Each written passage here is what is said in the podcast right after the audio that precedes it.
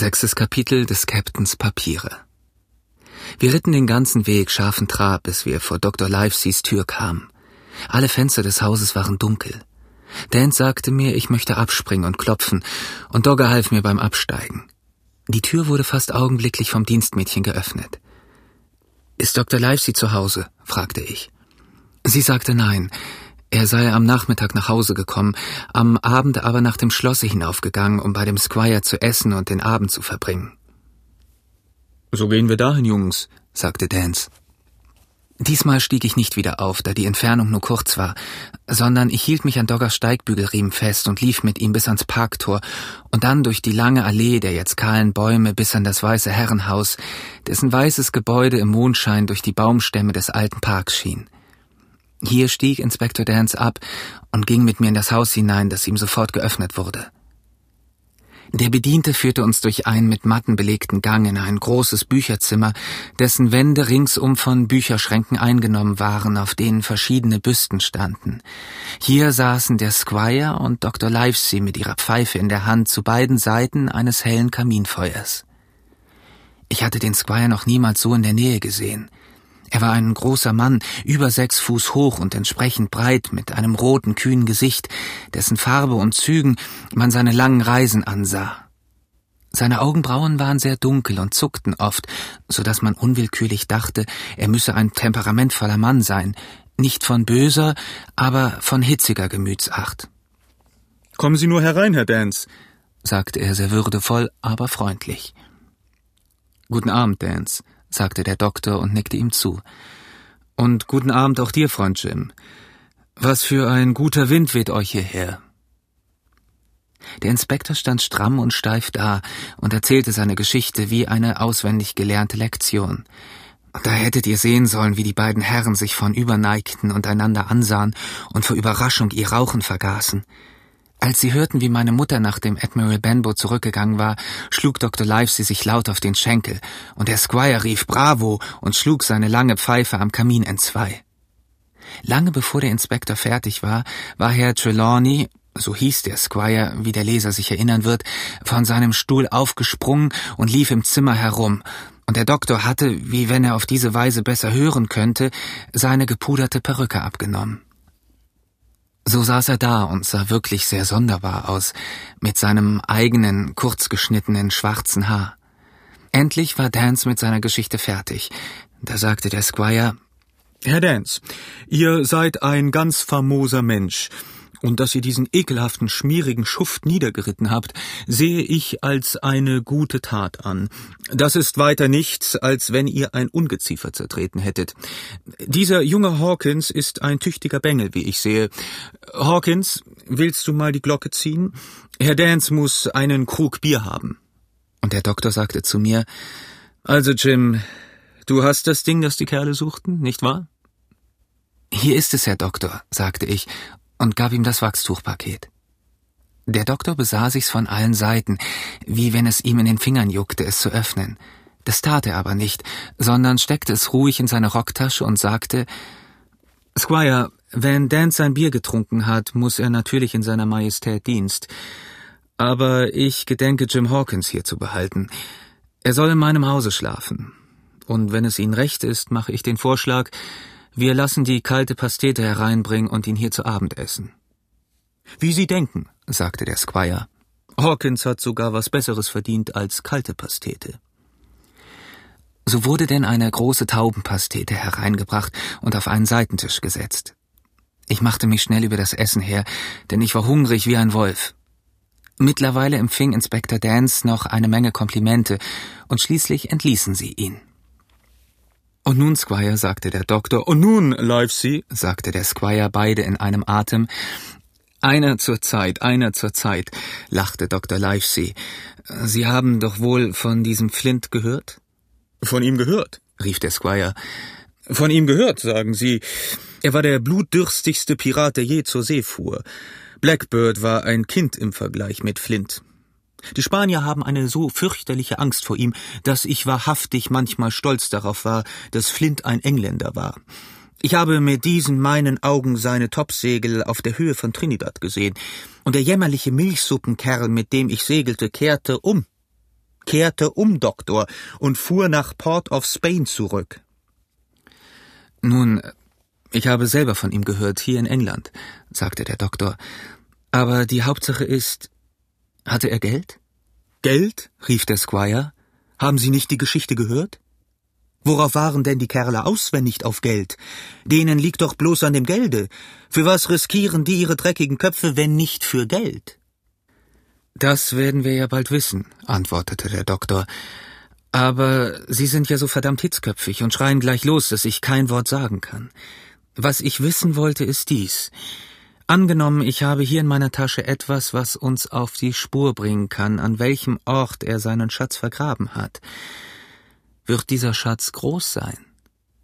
Groß, Doktor, rief der Squire. Ich will Ihnen was sagen. Wenn wir auf der Spur sind, von der Sie sprechen, rüste ich in Bristol ein Schiff aus und nehme Sie und Hawkins mit. Und den Schatz will ich haben. Und wenn ich ein Jahr danach suchen soll. Schön, sagte der Doktor. Nun, dann wollen wir, wenn es Jim recht ist, das Paket öffnen. Und er legte es vor sich auf den Tisch.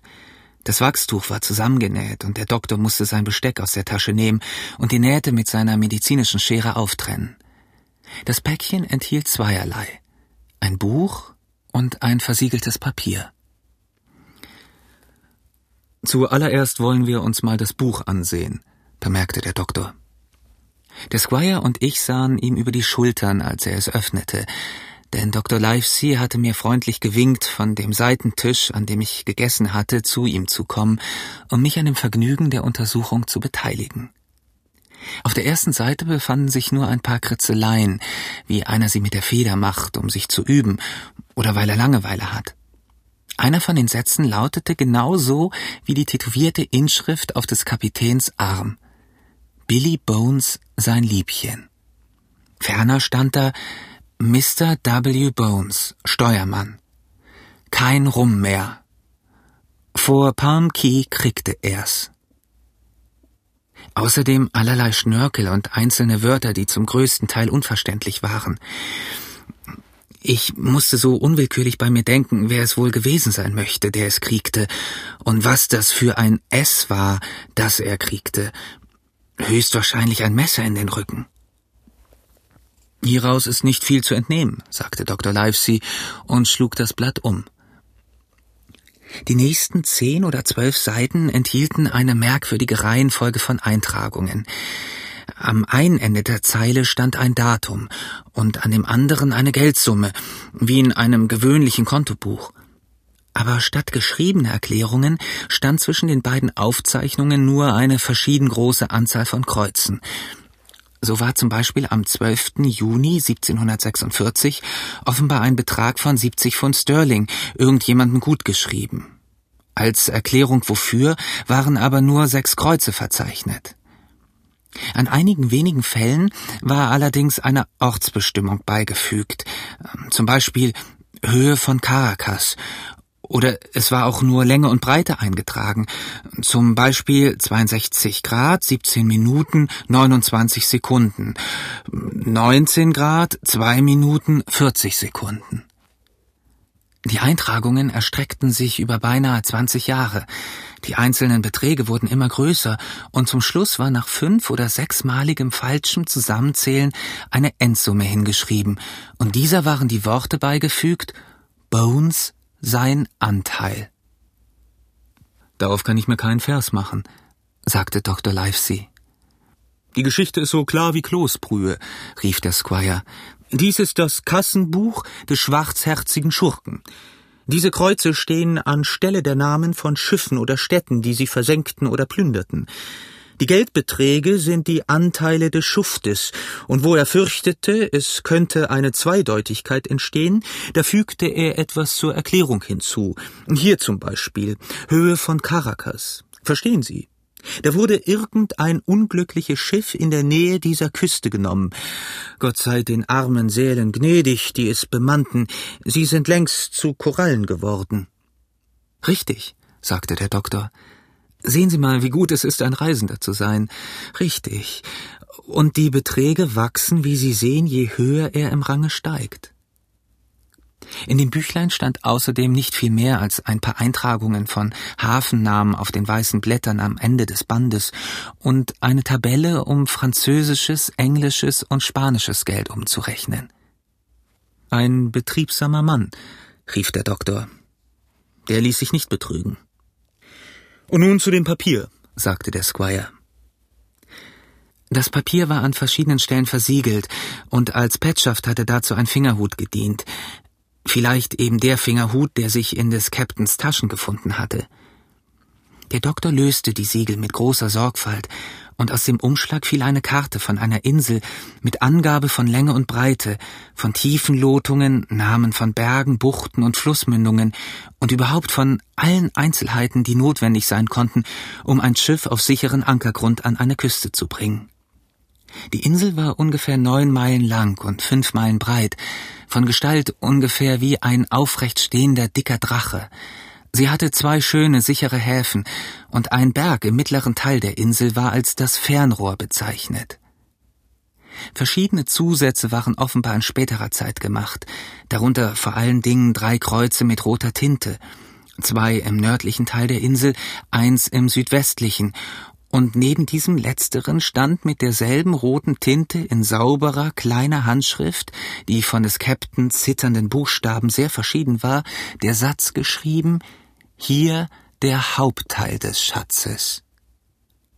Auf der Rückseite der Karte hatte dieselbe Hand folgende Weisungen geschrieben Großer Baum, Staffel des Fernrohrs, Nord-Nordost bei Nord. Skelettinsel Ost, Südost bei Ost. Zehn Fuß. Das Barrensilber ist in der nördlichen Grube.